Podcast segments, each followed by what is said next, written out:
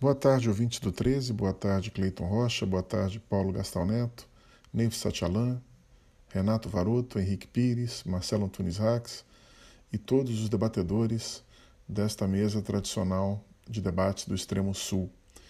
Uh, eu vou falar hoje sobre a aprovação do projeto de autonomia do Banco Central pela Câmara. Né? A Câmara aprovou o projeto de autonomia e o texto vai para a sanção presidencial.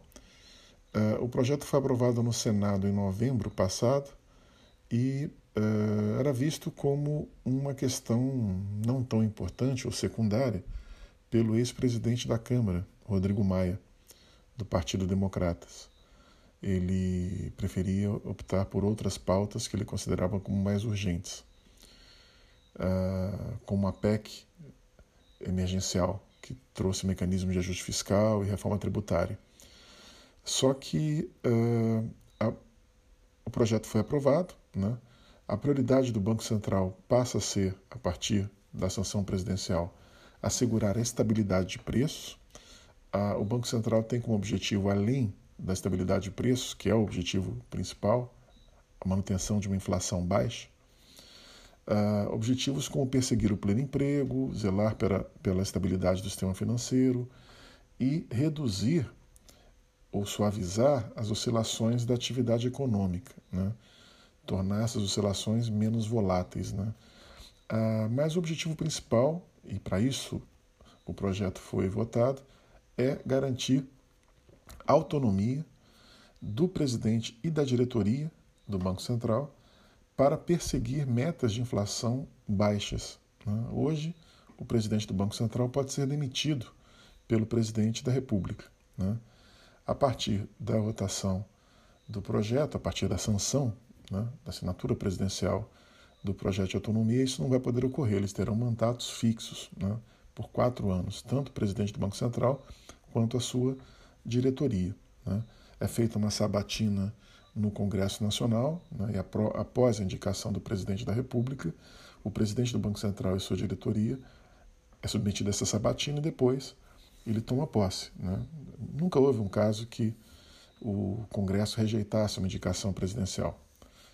Então agora teremos, finalmente, né, com a aprovação desse projeto, uma instituição de autoridade monetária, que é o Banco Central, livre de interferências políticas. Né? É bom lembrar que, desde o Plano Real, uh, com Gustavo Franco, Arminia Fraga e outros presidentes do Banco Central, e depois, ainda no governo Lula, com Henrique Meirelles, uh, e também no governo Temer, com uh, Ilan Goldfein, uh, nós tivemos autonomia. Esses presidentes não sofriam interferências políticas. Porém, no governo Dilma Rousseff, o presidente do Banco Central, Alexandre Tombini, sofreu interferências políticas da própria presidente da República.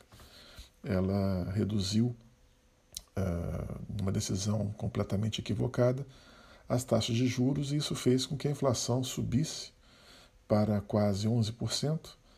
E isso, aliado com as pedaladas e o desequilíbrio fiscal, levou o país à sua pior recessão da história da República. Né? Levou o país a um cenário de estagflação, quer dizer, uma inflação alta de quase 11% e uma recessão brutal né, em 2016, 2015 e tal.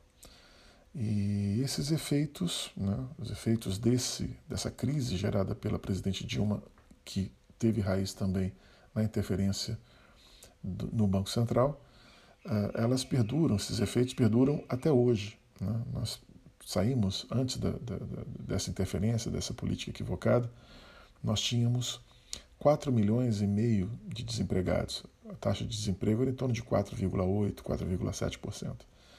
E depois a Dilma deixou um número de mais de 14 milhões de desempregados e mais de 20 milhões de desalentados, que são as pessoas que nem procuram mais empregos. Estão desempregados e nem procuram emprego. Então, é, isso é consequência de uma política econômica, monetária, praticada pelo Banco Central, e uma política fiscal, praticada pelo Ministério, então Ministério da Fazenda, agora Ministério da Economia, equivocada.